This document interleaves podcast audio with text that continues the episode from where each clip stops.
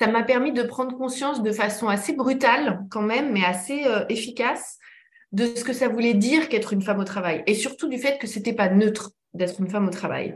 Et ça, euh, en fait, quelque part, c'est quelque chose qui m'avait complètement échappé jusque-là. Tu vois, j'avais 24, 25 ans quand j'ai commencé à bosser là-dedans. Les femmes et l'argent. Si on parle d'argent, c'est qu'il y a un problème. Parler d'abondance, c'est pas toujours très bien vu.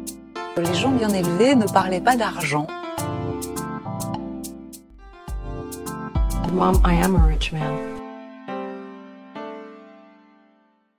Bonjour, bienvenue sur Money Mindset, le podcast qui parle d'argent simplement et sans tabou. Seul ou à plusieurs, on aborde des thématiques telles que l'immobilier, la bourse, l'entrepreneuriat sous toutes ses formes. Intimement convaincu que la richesse découle de la connaissance, alors Partageons ce que nous savons afin que l'on devienne tout ensemble des femmes riches. Bonjour Clara, euh, je suis Bonjour Vanessa. Je suis contente de te recevoir sur le podcast. Euh, juste avant de démarrer l'enregistrement, euh, j'étais contente de, pouvoir te dire en fait l'impact que tu as eu sur moi. Euh, moi, j'ai connu ton travail et ton existence ben, quand j'avais 29 ans. Ma communauté est au courant de mon parcours. De, de, temps en temps, j'ai des épisodes où je me, je me perds dans mes dramas, dans mon passé. Je suis tombée sur ton podcast qui s'appelle Les règles du jeu. Et, mmh. et en fait, bah, j'ai passé des jours à écouter bah, Clara Mollet qui expliquait que quand on est une femme, euh, on doit avoir conscience de son travail, on doit se valoriser, on doit euh, se battre pour ses droits. Euh, les règles du jeu m'ont vraiment, vraiment, vraiment marqué. donc c'est vraiment pour moi un honneur de te recevoir et de te dire à quel point tu as impacté ma vie, à un tel point que euh, je me souviens quand euh, j'ai d'abord créé avec mon, mon ex-cofondatrice euh, le premier business que l'on avait, l'un des premiers, parce qu'on avait une newsletter, donc chacune écrivait la partie de la newsletter, et il y avait un petit paragraphe pour lequel j'avais beaucoup insisté, qui était en fait un paragraphe où on donne nos recommandations culturelles tu vois. Euh, parce que moi, je savais que c'était les podcasts que j'avais écoutés qui avaient fait la femme que j'étais devenue, c'était les mmh bouquins que j'avais lus qui, étaient qui avaient créé la femme que j'étais devenue. Donc, euh, l'une des, des premières recommandations, c'était Clara, c'était vraiment ton podcast. Donc, euh, du coup, de me dire que quasiment un an et demi après, tu es en face de moi et tu viens partager pour de vrai ton expérience, c'est un cadeau que tu me fais à moi et à ma communauté. Eh ben, écoute, euh, ça me touche énormément ce que tu dis. Merci beaucoup. Euh, franchement, euh, je crois que c'est aussi pour ça, en fait, que je l'ai écrit au début, tu vois, ce podcast, pour essayer d'impacter positivement la vie des gens. Mais c'est vrai que quand on l'entend en vrai, ouais, ça me touche énormément. Donc, merci. Merci beaucoup. Ben, écoute, tu vois, moi, je viens te dire merci. Toi-même, tu me dis merci. Ben, écoute, moi, je te propose qu'on démarre. Sinon, nos auditrices vont pleurer. Elles sont sensibles dans ma communauté. ben, écoute, merci en tout cas d'avoir accepté. Tu es euh, la fondatrice donc, du podcast Les règles du jeu et du livre qui porte le même nom. Est-ce que tu peux nous en dire plus sur cette entreprise, le projet et la mission? Oui. En fait, euh, moi, j'ai commencé ma vie professionnelle dans un monde euh, très spécial et exclusivement masculin puisqu'en fait, je faisais du trading de matières premières à l'étranger, en Amérique du Sud, et, je me suis retrouvée, alors c'est vraiment un, job euh, que j'ai désiré, tu vois, je ne me suis pas du tout retrouvée là par hasard, mais il n'empêche que euh, le fait de me retrouver la seule femme euh, au milieu d'un monde vraiment 100% masculin, ça m'a vraiment... permis de prendre conscience de façon assez brutale quand même, mais assez efficace, de ce que ça voulait dire qu'être une femme au travail et surtout du fait que c'était pas neutre d'être une femme au travail. Et ça, euh, en fait, quelque part, c'est quelque chose qui m'avait complètement échappé jusque-là. Tu vois, j'avais 24, 25 ans quand j'ai commencé à bosser là-dedans. Donc, j'étais pas un bébé non plus. Euh, et, quelque part, moi, j'avais eu la chance jusque-là d'avoir un parcours où j'avais l'impression, maintenant que je regarde les choses rétrospectivement, je n'analyse pas les choses de la même manière du tout, mais à l'époque, j'avais le sentiment d'avoir eu un parcours où le fait d'être une petite fille, et puis une jeune fille, et puis une adolescente, et puis une jeune adulte, etc., une femme, n'avait jamais impacté mon parcours de quelque manière que ce soit. C'est-à-dire n'avait jamais été un élément déterminant de mes choix, de la manière dont je me comportais, de la manière dont je, je sais pas, je m'habillais ou dans les, la manière dont les gens me percevaient. J'avais jamais eu le sentiment, tu vois, de me mettre des barrières sur quoi que ce soit. Enfin, je m'étais toujours dit que euh, avec du travail et un peu de bagou, en gros, si je résume, tu, tu pouvais t'en sortir. Et en fait, euh, j'ai réalisé au moment de vraiment mettre les deux pieds dans le monde du travail, j'avais déjà fait des stages, etc., mais c'était pas pareil, euh, qu'en fait, je m'étais complètement trompée.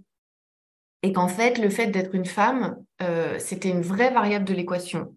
Ça changeait quand même déjà la manière dont on te perçoit, que tu le veuilles ou non. de manière souvent très inconsciente, parce que ça, c'est quelque chose sur lequel j'insiste beaucoup, c'est aussi de dire, mais en fait, il n'y avait pas de la part de mon environnement professionnel de volonté de me nuire. C'était ça d'ailleurs qui rendait les choses difficiles. Et, ça fait maintenant plusieurs années que je travaille vraiment sur ce sujet de l'égalité au travail, etc. Et je parle à des centaines de femmes tous les ans. Et en fait, le point commun, c'est qu'en fait, les vrais misogynes, les vrais mecs misogynes ou les vraies femmes, ils sont assez rares, en fait. Et ce qui rend la situation beaucoup plus complexe, c'est que tout ça, c'est des mécanismes plus ou moins inconscients qui font que quand tu telle ou telle personne en face de toi, et ça fonctionne pour toutes les minorités, c'est aussi les minorités, le fait d'être noir, c'est exactement les mêmes mécanismes. Euh, c'est très, enfin, tu me diras, c'est toi qui me diras si j'ai raison ou tort, mais finalement, rencontrer des gens qui sont vraiment racistes et qui sont vraiment convaincus de théories racistes dans ta vie quotidienne, c'est peut-être pas si courant que ça. En revanche, et c'est ça qui rend le truc plus compliqué, les gens sont tous imprégnés de préjugés plus ou moins enfouis, plus ou moins inconscients quand ils voient arriver une personne noire ou, comme pour moi, quand ils voient arriver une femme dans le monde professionnel, surtout à des postes d'hommes où en fait il s'agit euh, d'argent, de gros sous, d'influence, etc. Parce que j'avais quand même choisi un métier particulièrement euh, alpha, quoi, on va dire. Euh, voilà, j'étais vraiment un peu au cœur du réacteur d'une grosse banque. On parlait de, grosses sommes d'argent toute la journée. Mon travail, c'était bah, de gagner de l'argent. Donc, j'avais un résultat quotidien qui était vert ou qui était rouge. J'avais gagné, j'avais perdu. Donc, tu vois, tu étais vraiment dans une dynamique très yang, quoi, très euh, alpha. Et, et donc, en fait, ça a été une grosse douche froide de, de prendre conscience que en fait le fait d'être une femme, bah, en fait que ça me plaise ou non, allait impacter mon parcours euh, parce que le, regard qu'on posait sur moi, eh ben, il était différent. Et aussi parce que moi, j'étais porteuse, et en fait, c'est là-dessus, moi, que je travaille beaucoup depuis. Moi, j'étais porteuse de choses, de freins, d'inhibitions, de, d'attitude de peur, de culpabilité beaucoup, qui m'empêchait en fait de d'embrasser les règles du jeu du monde du travail. Et c'est là qu'en fait ma réflexion a commencé, mon engagement a commencé, et qui a quelques années plus tard donné naissance aux règles du jeu, qui étaient en gros les, règles du jeu. Si je résume, c'est tout ce que j'aurais aimé qu'on me dise, tu vois, tout ce que j'aurais aimé entendre avant de commencer à travailler, qui m'aurait fait gagner un temps fou. Euh, beaucoup d'énergie, beaucoup de matière grise, tu vois. Et ensuite, effectivement, c'est devenu un livre. Et aujourd'hui, en fait, c'est toute une mission, euh, tu vois, euh, militante, quoi, d'engagement en, faveur des femmes au travail, de l'égalité au travail, de d'aider les femmes à, vraiment euh, donner leurs mesures et de. On va, on va sans doute rentrer dans le détail, mais j'allais dire de s'affranchir de leur culpabilité. C'est même pas s'affranchir, mais apprendre à cohabiter avec elles pour vraiment y aller quand même, quoi. Voilà. Euh, et, depuis, il y a un autre podcast d'ailleurs qui est sorti qui s'appelle le Starter Pack, où là, je parle davantage de femmes et d'argent, de femmes et d'investissement, parce que ça aussi, c'est un autre continent euh, à explorer. Euh, en effet, j'ai écouté les, j'ai vraiment écouté les deux podcasts. J'aime beaucoup les deux d'ailleurs, mmh. mais moi j'aurais voulu revenir parce que je sais pas si je suis pas certaine que mes, mes auditrices ont bien compris. Toi, en fait, tu faisais du trading, tu étais tradeuse, c'est bien ce qu'on dit? C'est ouais, des tradeuses, euh, donc du trading de matières premières dans une banque, euh, donc du coup, je suppose d'investissement. Euh, en, Amérique latine. Et du coup c'est vraiment tout. Est-ce que ça est-ce que déjà ça correspond à l'imaginaire que l'on se fait? C'est-à-dire des mecs qui boivent de l'alcool qui balancent des billets moi j'ai vu le loup de Wall Street écoute, oui et non en fait, euh, donc oui, mon métier, en gros, donc moi j'étais au Brésil, j'étais à Sao Paulo dans une grosse, grosse banque brésilienne euh, qui est un peu l'équivalent de Goldman Sachs, quoi, là-bas. Moi, je ne connaissais pas en arrivant, mais c'est vraiment très, très, très gros. Et en fait, je faisais du, trading de, matières premières. En gros, mon travail, à la fois, il se passait donc, dans la salle des marchés, un peu euh, Wall Street, tu vois. Donc, tu prends ce qu'on appelle des positions sur les marchés. Donc, tu prends du risque sur les marchés et tu essayes de gagner de l'argent avec ça. Et puis, tu as une autre partie que moi, j'ai adorée, qui est très propre au trading de matières premières, qui est très différent de, je ne sais pas si tu trades euh, des taux d'intérêt, de la monnaie, enfin des, des, des, des, des actifs qui ne sont, qui sont pas euh, réels, disons concrets. Le fait de trader des matières premières, donc des vraies choses de la vraie vie, c'est que tu passes aussi beaucoup de temps dans les champs, dans les ports, dans les entrepôts, à parler avec des vrais gens, tu vois, euh, avec des producteurs, avec des gens qui travaillent dans les ports, avec des gens. Donc en fait, tu es un peu dans, dans, deux mondes, tu es à cheval sur deux mondes qui n'ont rien à voir. D'ailleurs, j'en parle pas mal dans mon livre parce que moi, ça, c'est un truc qui m'a énormément enrichi, que j'ai adoré. C'est passer d'un monde à l'autre. Donc, tu as un côté très col blanc, tu vois, très euh, effectivement euh, un peu propre, voilà, où tu, prends ton risque et machin. Et puis, tu as un côté, euh, tu mets tes bottes et puis tu vas dans les champs. Et puis, en fait, ce que j'ai vachement aimé, c'est que paradoxalement, le plus gros, euh, la plus grande misogynie, je ne l'ai pas rencontrée auprès des agriculteurs et je ne l'ai pas rencontrée auprès des, gens qui travaillent dans les ports ou les entrepôts. Parce que ces gens-là, euh, moi, mon expérience, c'est que, alors oui, la première fois qu'ils te voient arriver, ils ont mais, une, une, énorme valise de, de d'idées préconçues qui, leur tombent dessus en se disant oulala, là là, moi j'étais une petite euh, blanche euh, étrangère, je parlais pas cher, mon portugais, il est encore aujourd'hui, il est, j'ai quand même un accent, tu vois, on voit tout de suite que je suis pas du coin, etc. Mais pour autant, c'est des gens dès qu'ils comprennent que tu sais de quoi tu parles, que tu les prends au sérieux, que tu les respectes et que tu es là pour faire du business, tout ça, ça s'évanouit, mais dans la seconde. C'est-à-dire qu'en fait, c'est des gens, s'ils comprennent que tu es là pour vraiment euh, voilà, faire des affaires et que tu es quelqu'un de sérieux, ils se foutent éperdument de savoir euh, d'où tu viens, euh, que font tes parents, si tu es un garçon, ou une fille, etc.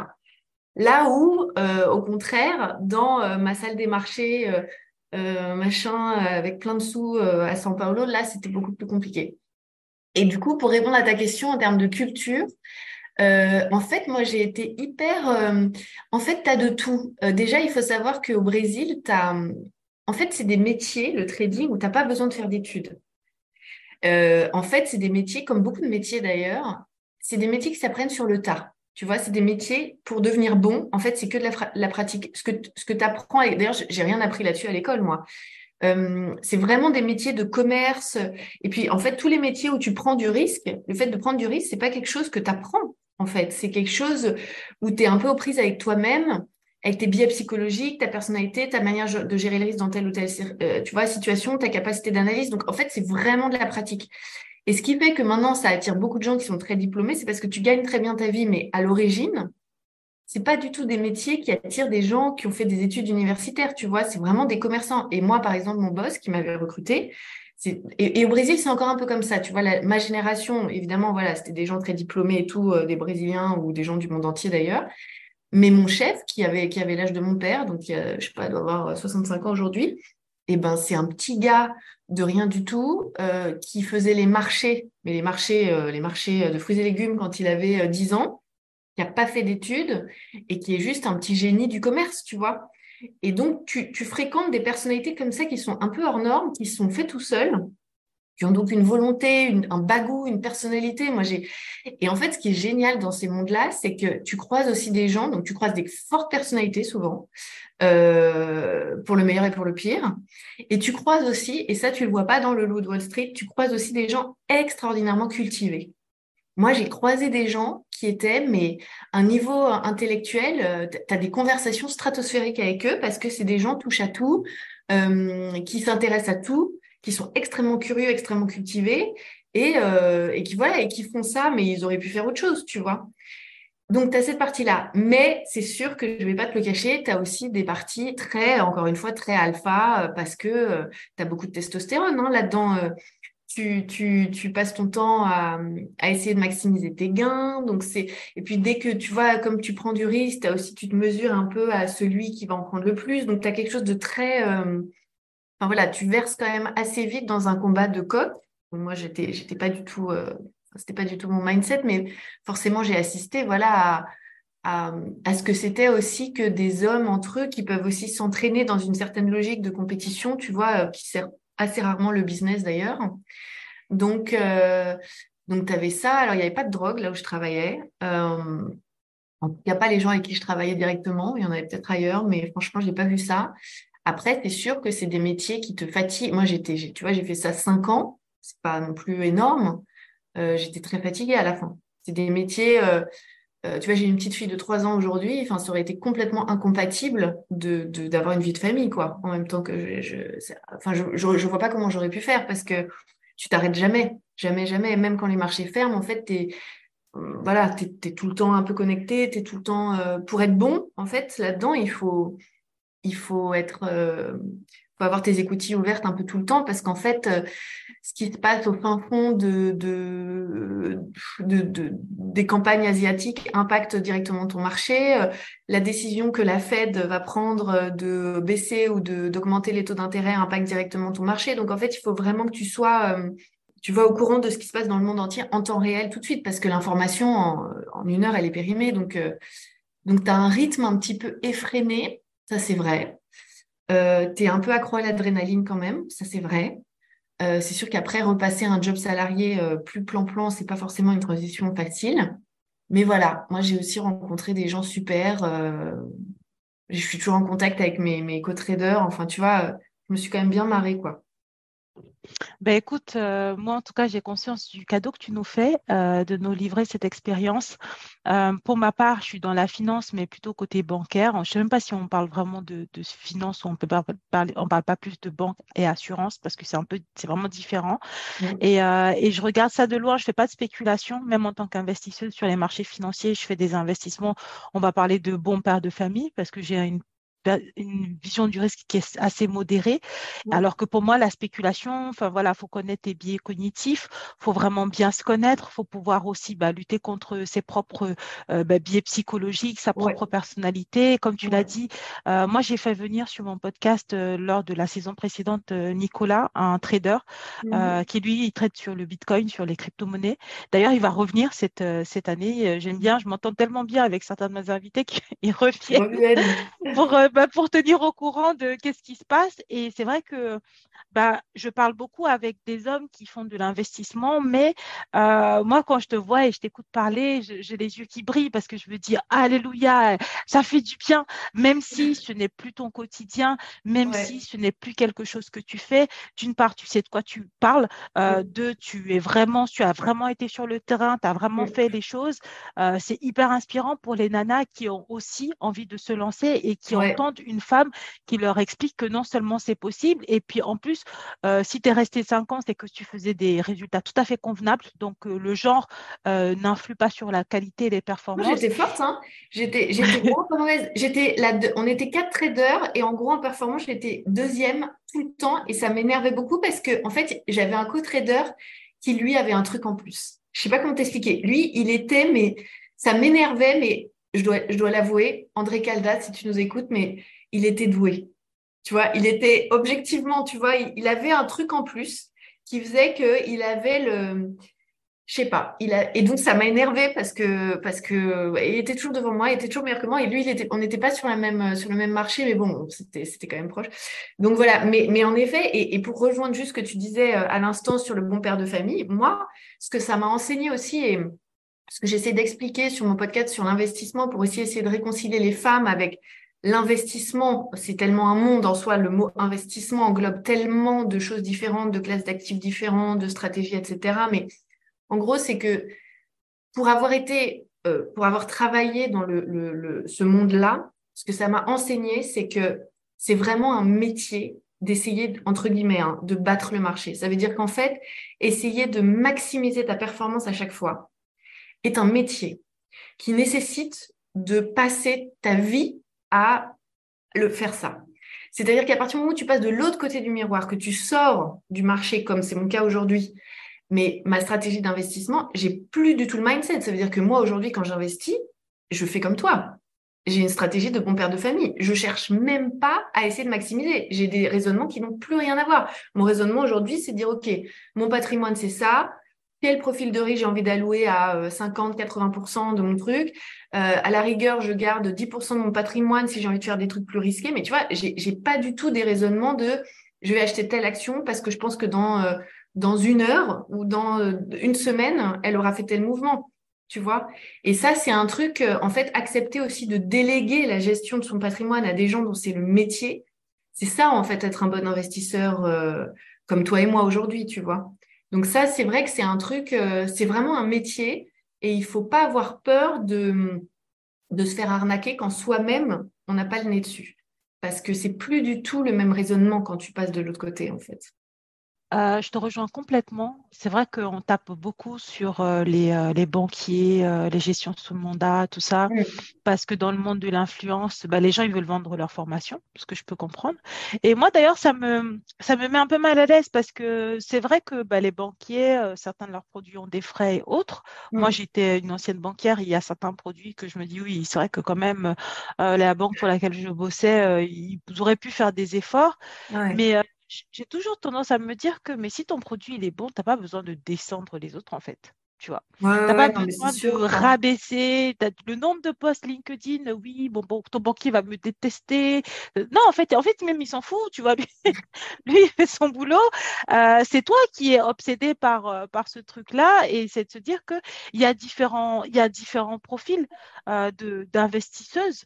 Parce mmh. que moi, je m'adresse principalement aux femmes. Il y a des, investisseuses qui vont vouloir être actives. Moi, je suis quand même assez active et il y en a qui vont pas du tout vouloir mettre le nez dedans.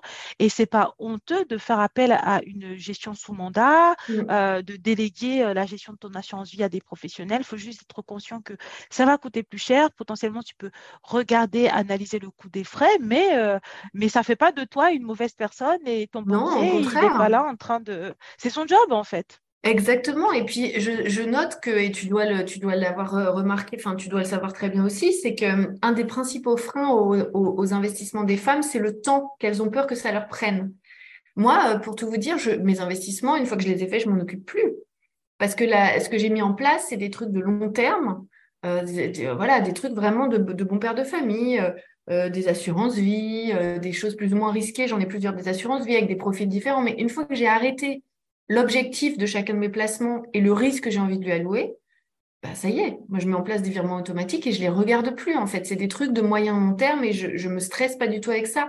Mais c'est vrai qu'en fait, quelque part, le, le, le temps plus important euh, sur lequel en fait il faut s'attarder, c'est dans le fait de trouver un conseiller qui vous inspire confiance. C'est-à-dire, euh, ça c'est sûr que c'est peut-être euh, là-dessus, et de pas avoir le sentiment que votre conseiller, il vous refourgue le truc, euh, tu vois, euh, le pacoche lambda qui refourguera à tout le monde. Donc ça, je peux comprendre que ce soit désagréable pour certains et certaines de se dire non mais je vais le voir, il m'écoute pas, il est où elle d'ailleurs. Donc ça, je peux comprendre. Mais c'est vrai qu'une fois que tu as trouvé quelqu'un, un interlocuteur de confiance, bon bah voilà, tu lui dis moi je gagne tant, mes objectifs c'est ça, qu'est-ce que tu me conseilles et voilà quoi. Moi, je nuancerais peut-être un peu plus, tu vois, par rapport à, ton avis là-dedans, parce que déjà, oui, il y a le fait que les femmes elles manquent de temps, donc OK pour déléguer. Mais par contre, non, moi, je me bats, vraiment, je me bats pour qu'elles mettent le nez dedans quand même. C'est-à-dire que pour moi, euh, OK, euh, tu, donnes la tu donnes la gestion de ton assurance vie à ton banquier, d'accord, ou CGP ou peu importe même l'interlocuteur mmh que tu choisis. Mais euh, tu fais le point tous les trimestres, là, tu t'assois et puis tu regardes, tu suis tes investissements.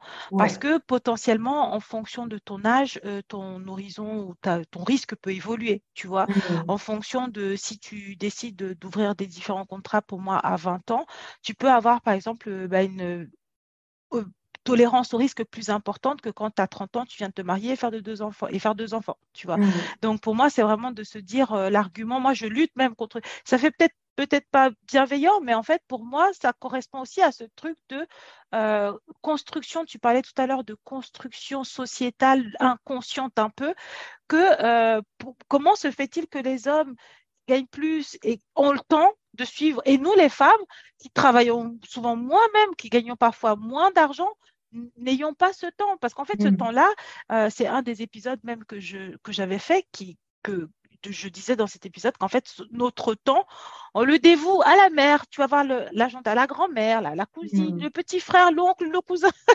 non, en fait, bah occupe-toi de ton argent, t'occuper de ton argent, c'est comme quand tu t'occupes de ta peau. De, tu vas voir, euh, tu vas dans un magasin, tu veux t'acheter un soutien-gorge, ils vont prendre la mesure là de ton tour de, poitrine ou de ton tour de taille.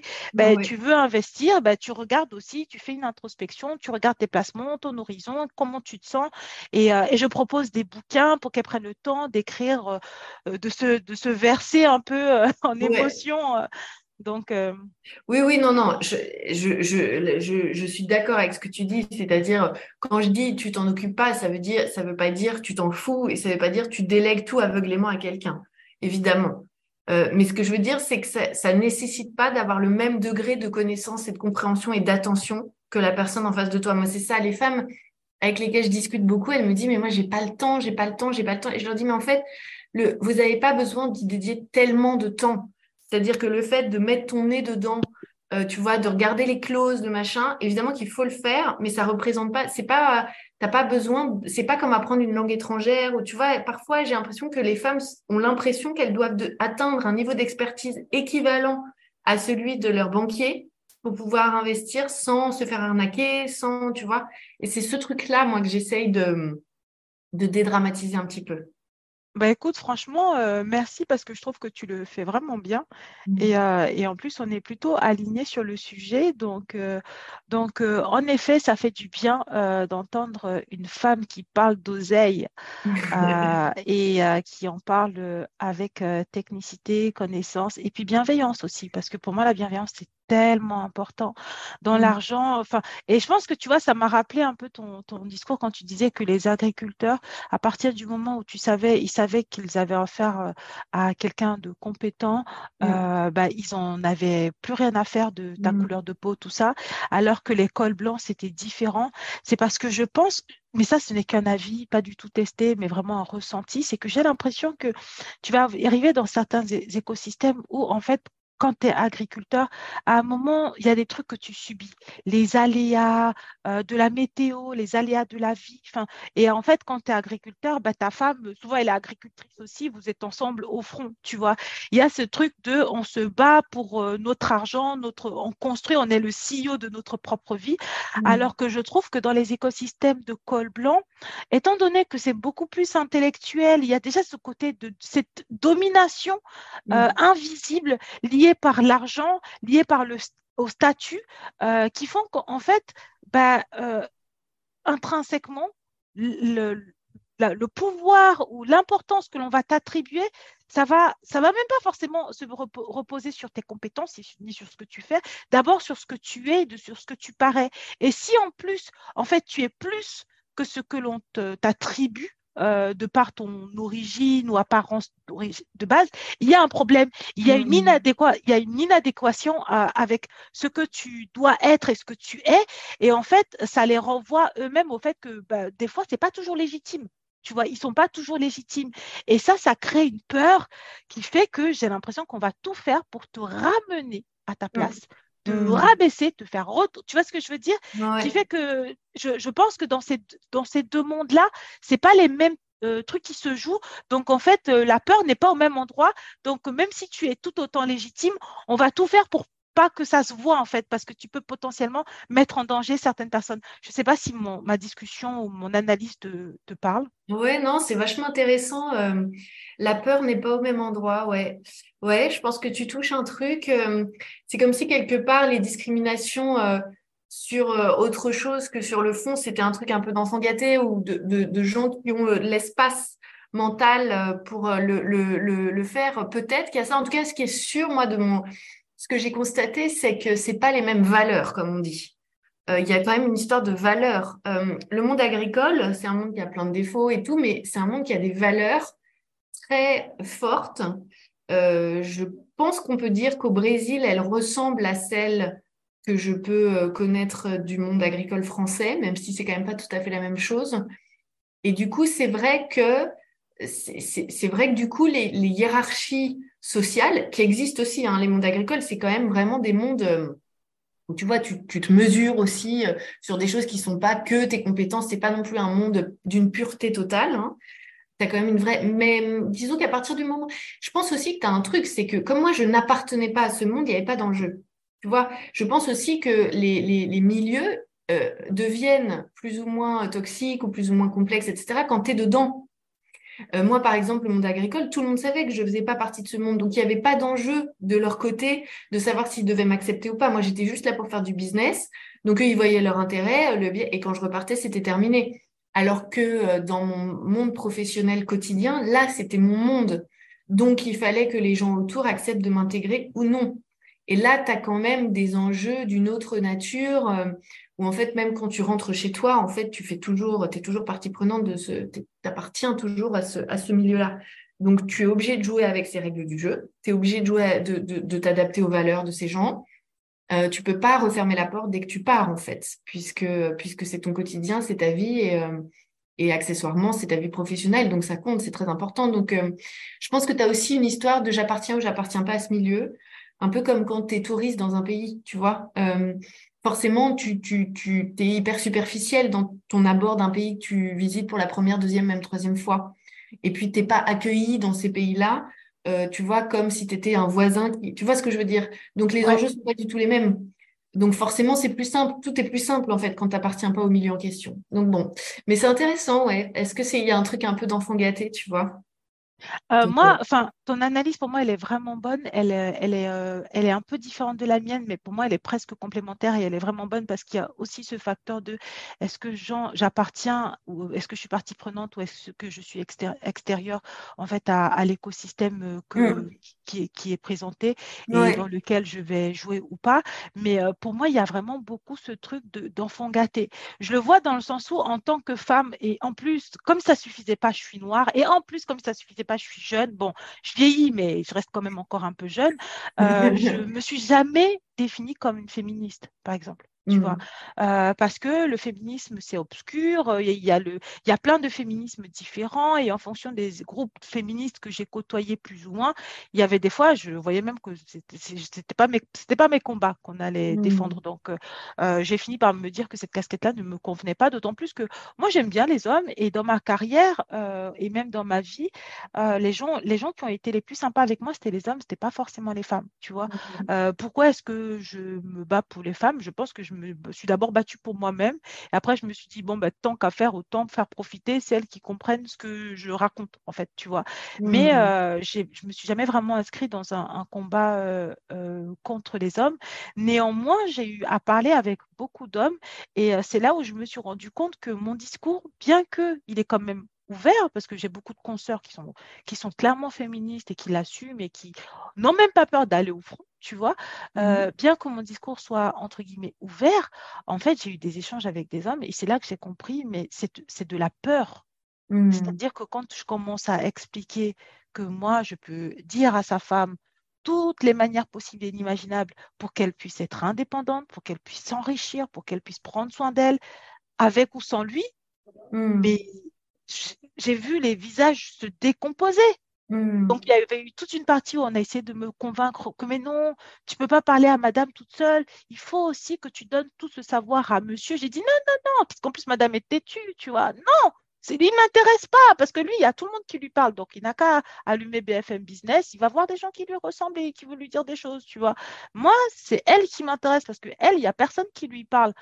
Et, et ça avait duré, mais super longue. Et c'est là où je me suis dit, mais en fait, il est en train d'avoir peur de hmm. potentiellement perdre ses privilèges, de potentiellement perdre l'ascendant qu'il a sur elle. De Il n'est pas en train de se dire que, bon, ben, si elle, elle est en train de s'améliorer, de level moi aussi, il faut que je vois comment je peux me former pour que nous deux, on les... Non, non, c'est euh, elle, euh, il faut que moi aussi tu me donnes, il faut pas qu'elle elle en ait plus. Enfin, tu vois ce que je veux dire? Je me suis dit, mais même si elle a plus, c'est à toi aussi de peut-être négocier, argumenter pour qu'elle te transmette ce savoir. Mais tu vas pas la forcer et tu vas clairement pas me forcer moi à te transmettre une information que déjà tout le monde, entre guillemets, euh, te, donne, tu vois.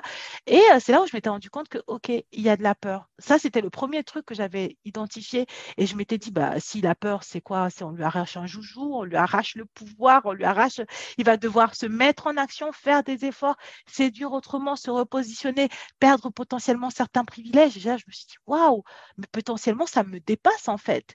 Et l'autre truc aussi que je n'avais pas identifié dans mon travail, c'est que potentiellement, j'ai une manière de travailler qui est très terre à terre. Et je n'avais pas fait attention que les hommes, en fait, quand les hommes parlent d'argent, euh, en tout cas, beaucoup d'influenceurs, ils sont dans le ouais, tu vas être riche, on va gagner de l'argent, on va faire ci. Tu vois ce que je veux dire? Là où mmh. moi, je, des trucs hyper terre à terre, euh, comment on s'occupe de l'argent des enfants, comment est-ce qu'on s'occupe de l'argent de la famille, si jamais tu décèdes, qu'est-ce qui se passe, mmh. comment est-ce que tu vas voir ton hôtel, enfin tu vois ce que je veux dire? Et quand j'ai commencé à regarder mes collègues masculins, je me suis mmh. rendu compte qu'en fait, il y en avait très peu euh, qui, qui faisaient ce travail-là de cette manière-là. Et c'est là où je me suis dit, waouh, ok, il y a encore des trucs à creuser, même dans ma, dans ma, propre, dans ma propre posture, tu vois? Mmh. Ouais. La, dernière fois, je réfléchissais à un truc. Je pense que, bon, évidemment, le rapport des femmes à l'argent, c'est euh, un sujet euh, inépuisable. Hein, et de toute manière, euh, ça prend racine tellement loin. C'est comme un peu la manière dont, dont, on se place au travail, la manière, etc. C'est des choses, on peut remonter tellement loin pour essayer de comprendre d'où ça vient. Mais je pense qu'il y a quelque chose de fondamental dans le, dans le rapport à l'argent entre les hommes et les femmes. C'est que les hommes, ils sont dans la, société les place euh, à une place où leur rôle social, c'est d'être les pourvoyeurs du foyer. Si je résume, euh, c'est les breadmakers. C'est leur place sociale et ils ont de la valeur dans la société si ils arrivent en gros à subvenir aux besoins de leur famille.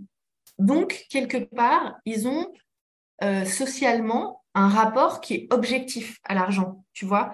C'est quelque chose, quelque part, qui leur est extérieur et, et qui est totalement dénué de culpabilité, puisque quelque part, le fait de poursuivre l'argent, quand on est un homme, dans les sociétés occidentales, on va parler que de ce qu'on côtoie là au quotidien, euh, eh ben, euh, c'est quelque chose de bien, c'est quelque chose de valorisé, et c'est quelque chose qui fait qu'ils sont à leur place. Et évidemment, cette chose-là n'est pas vraie pour les femmes, puisque euh, nous, notre rôle social, c'est pas du tout, a priori, à l'origine, d'être les pourvoyeuses du foyer. Ce qui fait que nous, on a un rapport beaucoup plus euh, personnel à l'argent. C'est pour ça que nous, très vite, on retombe sur des raisonnements de euh, est-ce que je vaux vraiment cette augmentation? Est-ce que je mérite vraiment d'avoir cet argent?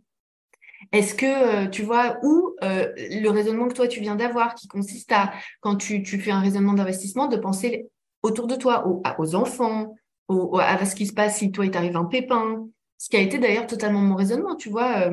Euh, moi, quand, j'investis, quand j'ai bâti un peu mon, ma stratégie d'investissement, je me suis dit, bon, bah, comment je peux faire évidemment pour maximiser mon patrimoine, mais je me suis aussi dit, quel placement je vais mettre en place s'il m'arrive quelque chose, si je tombe malade et que je peux plus travailler, pour ma fille, pour ses études, pour machin. Enfin, tu vois, donc c'est vrai que tu es pleine de, aussi de préoccupations qui ne sont pas que comment est-ce que je peux m'enrichir le plus vite et le plus possible. Et je pense qu'en fait, euh, il y a beaucoup de choses qui viennent de ça, c'est-à-dire qu'à la fois, il y a des choses à, déconstruire évidemment pour les femmes de cette culpabilité et qui, qui est féminine, mais qui est aussi très culturelle. Hein. La France, c'est quand même un pays euh, qui a un rapport à l'argent euh, quand même spécial, hein, qui est pas n'est pas le cas dans tout l'Occident. C'est, tu vois, si, si, on, si on compare des sociétés euh, comparables économiquement, etc., euh, bon, on est quand même un cas euh, assez particulier, je trouve, dans notre rapport à l'argent. Mais il n'empêche que tu as cette chose-là qui est très différente. Et, et en fait, les hommes, je ne suis pas sûre que... Alors oui, ils sont élevés différemment par rapport à l'argent. Oui, le business, c'est des affaires d'hommes. Oui, souvent, dans les familles, ce sont les hommes qui gèrent l'argent de père en fils ou de père en fille, mais souvent, quand, ce que j'ai constaté, c'est que quand les pères gèrent pour leurs filles, ils gèrent pour elles et ne cherchent pas nécessairement à leur transmettre une science particulière financière. Donc, ça reste évidemment. Donc, évidemment que tout ça joue aussi. Mais je pense aussi que cette histoire de d'objectivité par rapport à l'argent, c'est comme si c'était quelque chose, tu vois, il n'y a pas d'enjeu personnel de combien je vaux, est-ce que je mérite, euh, est-ce que vraiment ce salaire reflète euh, qui je suis, ce que j'apporte à l'entreprise, tu vois.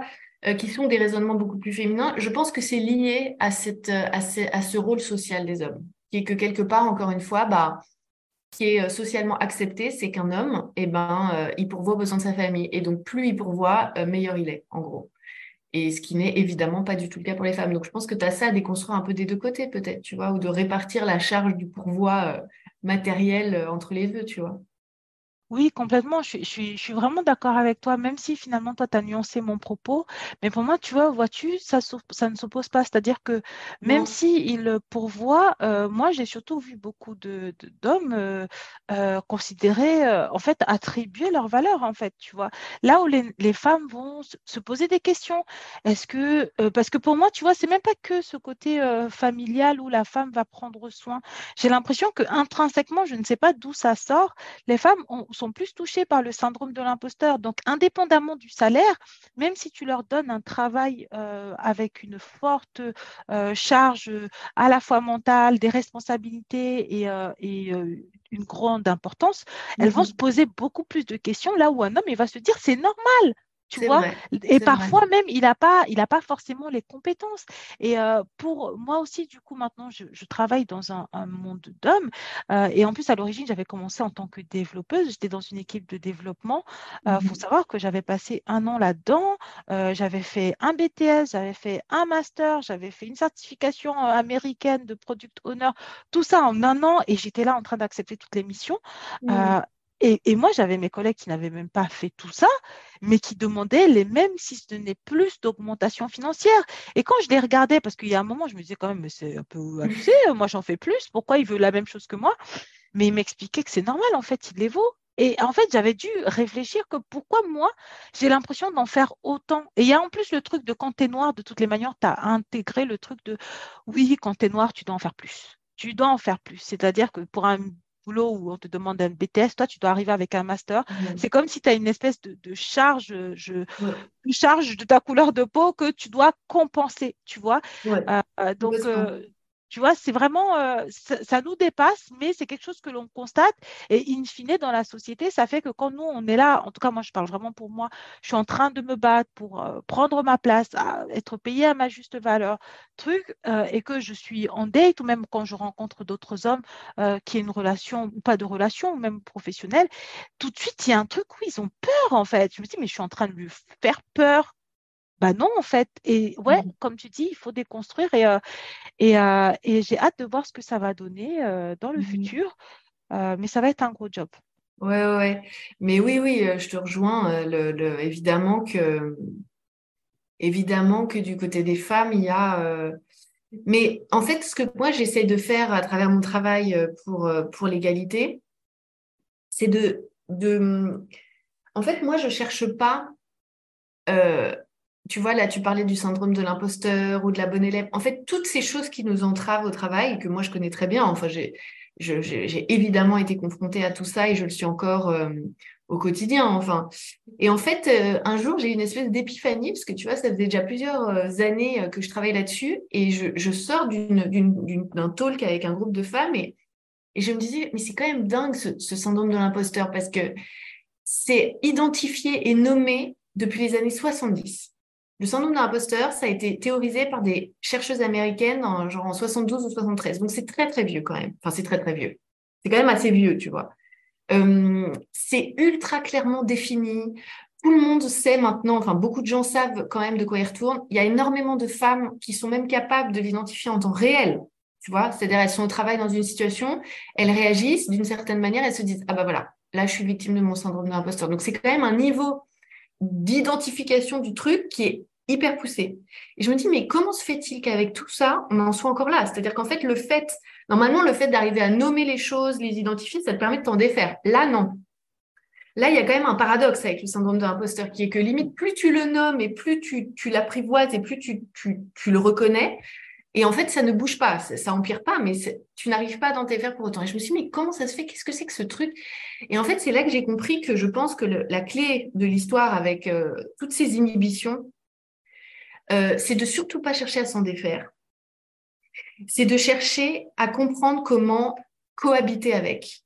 Et surtout, se familiariser avec l'idée que quand on est une femme, dès qu'on cherche à s'affirmer de quelque manière que ce soit, dès qu'on dit je, tu vois, euh, je veux, je veux plus d'argent, je veux cette opportunité, je vaux, ou quand on dit non, non, je veux pas, je veux pas, je suis pas disponible à ce moment-là, ou quand on met des limites, ce qui est une autre manière de dire je, eh ben, on est dans la transgression. On désobéit toujours à l'image que notre environnement se fait de ce qu'une femme doit être. en fait. Quand tu es dans l'affirmation de toi, et, je trouve qu'au travail, c'est encore décuplé, mais et avec l'argent, n'en parlons pas, toi qui c'est ton sujet, une femme qui dit je veux gagner de l'argent, une femme qui va voir son banquier qui dit je veux faire mon placement, je suis aux commandes, etc., c'est la transgression maximale. Parce qu'en fait, ça, contrevient à toutes les, représentations sociales, encore une fois plus ou moins conscientes, etc., de ce qu'une femme est censée être. Une femme, c'est censé, c'est la domesticité, c'est la douceur, c'est le don de soi, c'est les autres en premier. Euh, voilà, c'est tout sauf la poursuite de son destin personnel, de son ambition personnelle, de ses désirs. Le désir féminin, on pourra en parler des heures aussi, dans tous les sens du terme. Donc, donc, donc tu es toujours dans la transgression. Et en fait, je pense que la clé de tout ça, encore une fois, c'est de ne pas chercher à s'affranchir. Tu vois, parfois, quand je discute, la dernière fois, j'étais, il y a, une, y a une, une, femme en plus d'un certain âge qui me dit, mais comment on sait qu'on a atteint un niveau de légitimité suffisant pour s'autoriser à? Dis, mais en fait, ce jour, il arrive jamais. C'est une erreur de croire qu'un jour, tu vas te réveiller et te dire, ah là, tu vois, j'ai vraiment coché toutes les cases, j'ai enfin acquis la légitimité à laquelle j'aspire depuis tant d'années. Ni les diplômes, ni l'expérience, ni même la validation des gens autour de toi. Oui, tu gagnes en confiance quand même. Le temps, tu vois, euh, on vieillit, etc. Donc le temps est, quand même de notre côté. Mais n'empêche que ce fond de doute, d'imposteur, de, machin, mais il restera toujours. Et donc la clé, encore une fois pour moi, c'est pas d'essayer de se débarrasser de ces choses-là, c'est d'accepter l'inconfort de la transgression. C'est d'accepter sans attendre de se sentir parfaitement légitime, confortable, etc., d'accepter que oui, ça va nous coûter d'aller demander une augmentation, ça va nous coûter de défendre notre travail, ça va nous coûter d'assumer de vouloir gagner de l'argent avec nos investissements, etc. Et que oui, on s'expose dans certains cas à des réactions désobligeantes, on s'expose euh, au, rejet de certaines personnes, à la moquerie ou je sais pas quoi.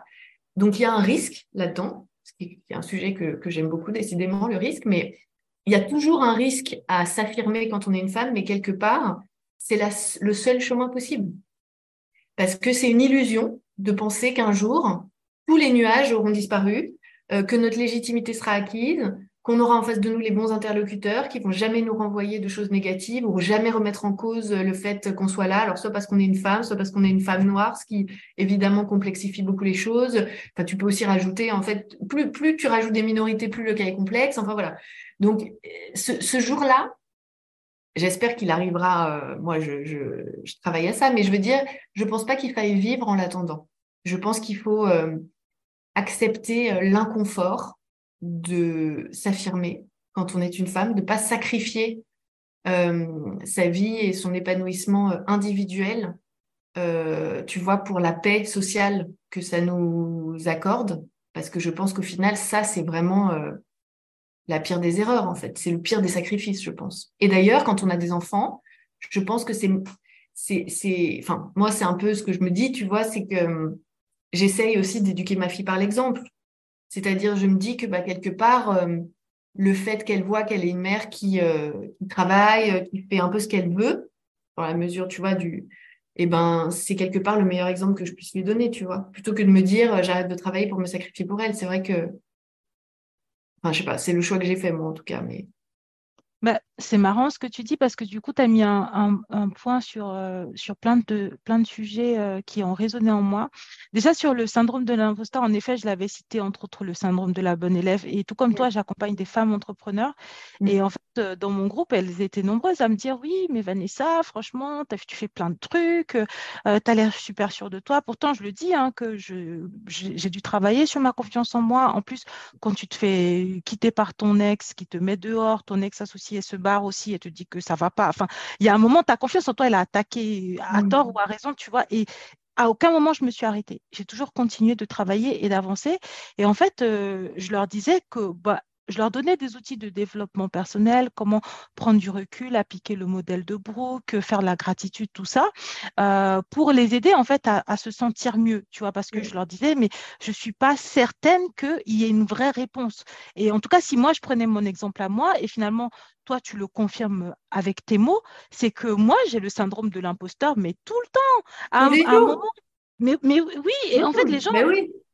Les gens, ils pensent que oui, parce que tu parles sur les réseaux, truc, truc. Non, j'ai beau me former, j'ai beau avoir fait un master en finance, sept ans en tant que banquière, à chaque fois que je parle d'argent, je vais vérifier 20 fois mes sources. Et ça m'a forcé, en fait, moi, euh, quand je me suis, surtout quand je me suis retrouvée toute seule, où la question s'est posée de est-ce que je continue, est-ce que je continue pas, de mm. non, en fait, tu prends ta place, même si tu as peur, bah, tu fais quand même, même si tu, tu vois ce que je veux dire, et c'est de se dire. Voilà, tu vois, tu as dit le mot, c'est quand même.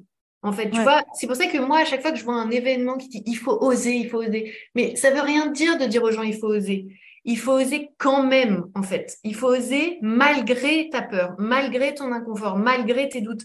Parce qu'en fait, il faut oser, je trouve que c'est des phrases qui induisent les gens en erreur et ça, ça, m'énerve parce que souvent, tu vois, quand tu vois des trucs autour des femmes, etc., c'est des phrases toutes faites comme ça. Tu mais les gens, ils sont complètement désemparés quand tu leur dis ça parce qu'il faut oser, mais justement, ils sont paralysés par la peur souvent. Et en fait, le fait de comprendre que tu vois, ben voilà, ça c'est un super témoignage. Je dis, mais moi j'ai peur tous les jours euh, quand je fais des trucs sur les réseaux, etc. Bah, je ne suis pas certaine que les gens aient conscience de ça, tu vois. Et en fait, le syndrome de l'imposteur, tu vis avec malgré tout. Oui, oui, et il disparaît. Je ne sais pas si un jour vraiment il disparaît, ou peut-être je pense qu'il va, il va s'atténuer avec le temps. et le dernier sujet, sur lequel moi j'aurais voulu rebondir aussi parce que tu parles de il faut oser. Je suis comme toi, ça m'énerve quand je vois ces gens qui disent il suffit d'oser, il faut passer à l'action, euh, il faut arrêter de procrastiner. C'est un truc aussi que j'ai identifié dans mon, dans mon groupe euh, de travail, c'est mmh euh, en fait les mécanismes d'autosabotage. Et je pense, et pour moi là, tu viens de me donner une réponse parce que j'étais en train de réfléchir sur le sujet pourquoi les femmes s'auto-sabotent sans cesse? Sans cesse, tout le temps, avec l'argent, en dehors de l'argent, quand tu crées des boîtes. J'avais dans mon groupe une fille qui m'explique qu'elle est entrepreneur dans le milieu afro. Et en fait, tous les business qu'elle a fait, enfin, tous les événements auxquels elle a fait, elle a participé. Comme par hasard, cette année, ils ont tous été annulés. Mais il y en a eu plein des événements afro, il y a eu Natural Air Academy, il y a eu plein, plein d'événements qui ont cartonné dans Paris. Je lui dis, mmh mais je t'ai vu dans aucun de ces événements, qu'est-ce qui s'est passé? Et elle me dit, oui, mais je ne comprends pas, le jour de Natural Air Academy, je me sentais mal, j'étais dans mon lit. Et c'est là où je lui dis, mais c'est là que tu dois identifier en fait tu as des mécanismes d'auto-sabotage. Même si tu te dis que tu vas oser, quand tu procrastines, tu t'auto-sabotes. Et en fait, mmh. c'est tout ce truc-là que, en fait, il y a beaucoup de femmes qui, en plus d'avoir tous les syndromes de l'imposteur, de la bonne élève, de trucs, parce que, en fait, elles ont peur du succès, parce que ça n'est pas elles n'ont pas forcément de référentiel ou d'image de femmes qui ont du succès, mmh. elles vont s'auto-saboter sans savoir. Et quand en plus elles vont lire des phrases du il faut oser, tu dois passer à l'action, il te faut truc, machin, elles vont se dire, oh, je suis nulle. Alors qu'en fait, non, il faut identifier.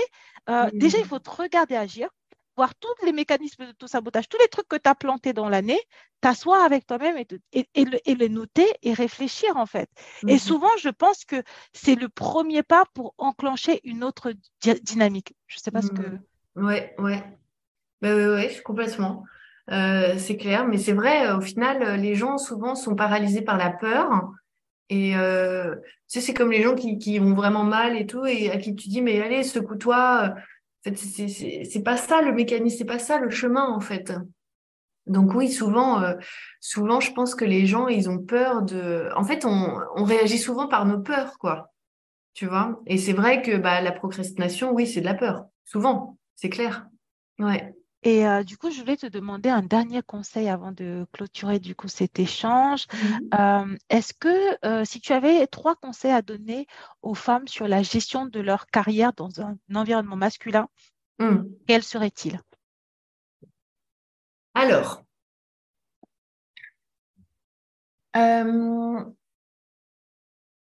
le premier, c'est de de s'assurer de savoir pourquoi elles sont là et de vouloir être là. Euh, moi, je sais par exemple que hum, j'ai vraiment désiré mon job de trader. C'était mon rêve. Euh, je suis allée le chercher. Hein. Euh, le Brésil, j'y suis allée, j'avais rien. J'ai pris un aller simple. Je parlais pas la langue, j'avais pas de job. Enfin, tu vois, je suis vraiment allée chercher mon job qui me faisait rêver à ce moment-là. Et, euh, et c'est ce qui a fait que je suis restée, malgré les challenges, tu vois, malgré le fait, franchement, la première année, elle, a été dure. Hein. Et, ce qui a fait que je me suis accrochée et que j'ai trouvé les, les, réponses aux situations qui donc sont devenues les règles du jeu que j'ai réussi à formuler quand même un peu plus tard, euh, c'est parce que j'adorais mon métier. Et en fait, euh, que tu bosses dans un milieu masculin ou pas masculin d'ailleurs, je pense que ça, c'est la, pour gérer sa carrière, comme on dit, c'est la toute première question. Et se souvenir aussi que là, on change. Ça veut dire que, tu vois, par exemple, moi, la définition du succès que je pouvais avoir quand j'ai commencé, donc à 25 ans, eh ben, elle a complètement changé aujourd'hui. C'est pour ça, d'ailleurs, que je suis plus au même endroit. Donc, s'octroyer aussi la possibilité d'évoluer et de, voilà de, s'assurer qu'on est toujours en ligne avec son moteur en fait et qu'on n'est pas à, tel endroit parce que on, on répond aux aspirations de quelqu'un d'autre ou on est là un peu par hasard parce qu'on ne s'est pas posé les bonnes questions etc ça ça paraît peut-être un peu évident mais je trouve que enfin voilà moi je, pense que c'est quand même le, nerf de la guerre d'être sûr de d'être là où on est parce qu'on en a vraiment envie. Et ça revient en fait à ce qu'on disait juste avant sur le, vrai désir pour les femmes. C'est pas si simple quand on est une femme de vraiment suivre son désir. Moi, si tu savais quand j'ai dit que je voulais faire du trading de matières premières, mais tout ce que je me suis pris de commentaires entre les commentaires sceptiques, narquois, euh, décourageants, les gens ils comprenaient même pas. Mais voilà, parce qu'à la fois c'était un peu en dehors du truc un peu classique, euh, voilà. Euh, et en même temps, c'était un truc un peu, pas interdit, mais clairement, c'était pas pour les femmes. Donc, il faut quand même un peu de courage et de détermination pour suivre ses désirs quand on est une femme. Donc, on en revient à ce que, à ce que je disais juste avant.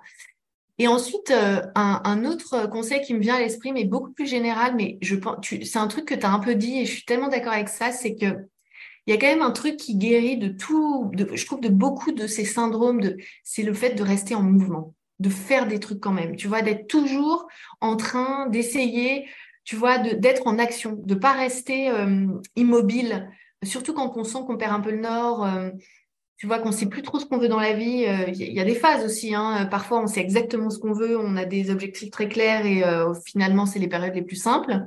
Et puis après, on peut traverser plusieurs mois, plusieurs années où on sait même plus ce qu'on veut. On sait qu'on n'est pas satisfait de ce qu'on a, mais on sait même plus ce qu'on veut. Et en fait, je trouve que dans ces moments-là, euh, rester en action, rencontrer des gens, en fait. Euh, tu vois, quand tu es un peu perdu dans ta vie, et eh ben en fait, tu repères des gens. C'est tellement simple en plus aujourd'hui, on a quand même la chance de, de pouvoir contacter les gens tellement facilement. Tu repères des gens, mais sur LinkedIn, sur les réseaux qui t'inspirent, t'envoies un message, tu prends un café, garder ses écoutilles ouverts, fréquenter des gens de milieux différents, d'âges différents, euh, de pays différents. Moi, c'est moi en tout cas, c'est comme ça que je fonctionne. C'est en fait, je discute avec les gens, j'adore discuter avec les gens, et en fait, c'est comme ça que je phosphore, c'est comme ça que j'avance, et c'est comme ça que tu tu te laisses pas happer par l'inertie, et c'est pour ça que tu gardes aussi tes, horizons ouverts, parce que parfois le monde du travail il t'enferme, tu vois. Tu as l'impression que ta vie, elle se résume à ton petit bureau avec ta petite chaise et ton ordinateur et tes trois collègues qui te font chier et ton chef et machin, alors qu'en fait le monde est tellement vaste. Et donc ça c'est vraiment un conseil, tu vois, surtout dans les phases où il y a un peu un truc d'inertie comme ça qui te pèse et tout, rencontrer des gens. Euh, te forcer vraiment à aller euh, voilà et contacter des gens qui t'inspirent. Il y a toujours, des gens qui nous inspirent dans notre écosystème. Encore une fois, ça peut être des gens euh, beaucoup plus vieux, beaucoup plus jeunes, peu importe. Et aller au contact de. Je lisais un truc là récemment. Qui disait ça? D'écouter en fait nos obsessions parfois on, on développe un intérêt, tu sais pas d'où ça sort pour, euh, pour l'activité de quelqu'un ou pour le, travail de quelqu'un d'autre ou je sais pas. Et, on se met à suivre cette personne, de toujours suivre nos obsessions. C'est pas obligé d'être une obsession, mais tu sais, un intérêt un peu comme ça qui sort de, toujours suivre ces trucs-là et d'essayer de, creuser, de lire là-dessus, de rencontrer les gens, etc. Donc ça, moi, je trouve que c'est un conseil euh, très concret, très facile à mettre en place pour, euh, pour garder ses écoutilles ouvertes, tu vois. Et le troisième conseil, euh, bah, de, de, de, bien comprendre les règles du jeu et, euh, et de s'autoriser à les mettre en place. Et en fait, moi, le travail que j'ai fait avec les règles du jeu, donc qui traite de tout ce, que moi j'ai appris, qui fait que tu peux vraiment bien naviguer au travail et mettre toutes les chances de ton côté. Tout le travail que j'ai cherché à faire, c'est vraiment de donner des conseils ultra concrets et applicables pour tout le monde. Tu sais, parce que parfois on se dit, non mais moi, euh, j'ai une personnalité plutôt introvertie, je suis plutôt timide, j'ai pas confiance en moi, donc euh, valoriser mon travail, je sais pas faire, réseauter, j'ai horreur de ça, euh, mon chef, ceci, cela. Et en fait, ce que j'ai essayé de déconstruire dans le podcast, dans le livre, etc., c'est toutes ces idées préconçues pour, pour vraiment faire comprendre aux gens que c'est des petits trucs accessibles à absolument tout le monde. C'est pas du tout réservé à une forme d'élite, tu vois, qui serait, qui aurait énormément confiance en elle ou que sais-je, pas du tout. Donc, bien comprendre les règles du jeu, s'assurer de les, mettre en place, c'est mettre toutes les chances de son côté au travail. Quoi. Bah, écoute, je te remercie pour ces conseils. Et euh, juste avant de clôturer, moi, j'avais envie d'abonder en ton sens parce que euh, pour le coup, la dernière fois, j'ai enregistré avec euh, Nina Ramen, qui est donc euh, copywriter et qui a beaucoup d'années d'expérience, en tout cas bien plus que moi, euh, sur la partie business. par rapport à elle, elle est dans le game parisien depuis bien plus longtemps que moi. Uh-huh. j'ai changé aussi avec Dorit Naon, qui, un peu dans le même style sur LinkedIn, croise pas mal de chefs d'entreprise. Et en fait, je parle de ces deux-là parce que c'est vraiment deux pôles différents, tu vois, deux manières de communiquer qui sont différentes, même si je ne les connais pas personnellement, enfin, je les connais pas très, très bien les unes des autres. C'est juste vraiment de l'extérieur et de l'aspect professionnel euh, dont je parle. Et en fait, je, me rendais compte que finalement, j'en étais arrivée à échanger avec elle, et puis avec toi, et puis avec plein d'autres personnes aussi, alors que moi, je n'avais pas les codes, en fait. J'ai fait exactement, en fait, j'ai appliqué et je me demande si c'est pas parce que parce qu'il y a ce truc-là que tu sais quand tu consommes un contenu, il s'infuse dans ta tête mmh. et en fait ça mûrit, ça mature. Je ne sais pas comment ça se passe et naturellement tu mets en place des choses c'est que en fait, tu as digéré le contenu et tu ne t'en rends même plus compte, tu vois. Parce que pour le coup, moi, je sais pertinemment et je le dis toujours dans mon storytelling ou pas, parce que cette histoire du storytelling, c'est encore toute une histoire à bien comprendre pour moi, c'est que je n'avais pas les codes. Euh, de par là où je suis née, de là où j'ai vécu, de là où j'ai étudié. Et mmh. même quand j'ai débarqué dans le monde de l'influence, je n'en avais aucun des codes. Mmh. Par contre, euh, je me suis mise à faire des choses euh, petit à petit et en fait, je me rends compte que c'est très certainement ton podcast et d'autres lectures en fait qui m'ont poussé en fait à toujours, quoi qu'il advienne, être dans l'action, peu importe mes troubles, parce que moi j'ai des troubles de dyslexie, dysorthographie, dyscalculie. Je ne sais pas à quel point c'est profond, à quel point c'est difficile, mais en tout cas, ça m'a jamais empêché de mener une carrière professionnelle correcte que ce soit dans la finance ou dans l'informatique, parce que je me suis toujours battue, j'ai toujours fait des efforts, j'ai toujours aussi communiqué assez humblement sur mes faiblesses et je me suis concentrée sur mes points forts. Et après, j'ai su trouver les personnes en fait qui pouvaient m'aider à valoriser en fait les éléments où j'avais quelques quelques manquements, on va dire, et, euh, et ça m'a aidé bah, à faire ce que je fais et à avancer. Donc, c'est hyper puissant ce que tu dis quand tu dis que euh, même si tu ne sais pas quoi faire, reste en mouvement, va parler aux gens. Euh, les gens te diront quoi faire. Oui, exactement. Mm. Merci beaucoup Clara. Je te propose donc euh, de finir euh, ce podcast. Merci eh ben, merci à toi pour ton invitation. C'était super. Merci d'avoir écouté ce podcast. Si tu l'as apprécié, n'hésite pas à le partager à ton entourage. Si tu souhaites me soutenir, laisse-moi 5 étoiles sur les plateformes de diffusion et viens me parler, cela me fera très plaisir. Pose-moi des questions, laisse-moi des commentaires, ainsi j'aborderai des thématiques qui te concernent directement. Tu peux me retrouver sur mon site web, Instagram, ainsi que toutes les semaines via ma newsletter. Au plaisir de te retrouver pour de nouveaux épisodes. À bientôt! Bisous